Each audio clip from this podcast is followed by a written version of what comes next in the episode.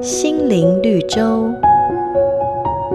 我们在野外的时候，经常可以见到牛群细细咀嚼口中食物的景象。其实牛共有四个胃，它们吃下的食物会按照顺序经过这四个胃室，然后重返口腔，再次咀嚼。如此反复的过程，称之为反刍。通常牛会花费很长的时间，慢慢咀嚼这些吃进肚子里的青草跟食物。那么它们所吃下的东西，则会往返于胃部跟口腔之间，经过充分的消化与吸收之后，让牛可以产生出丰富营养的牛乳。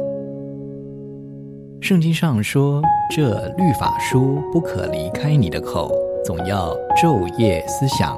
好使你谨守遵行这书上所写的一切话，如此你的道路就可以亨通，凡事顺利。所以我们在研读圣经话语的时候，也应当像牛反刍食物一样，慢慢咀嚼，反复思想，才能够充分消化，成为我们人生当中的养每个打动人心的故事，都是驱使我们改变、让我们成长的力量。如果你喜欢我们的节目，请帮我们分享给你的朋友，也别忘了按下订阅，避免错过之后精彩的内容。瑞园银楼与您共享丰富心灵的泉源之旅。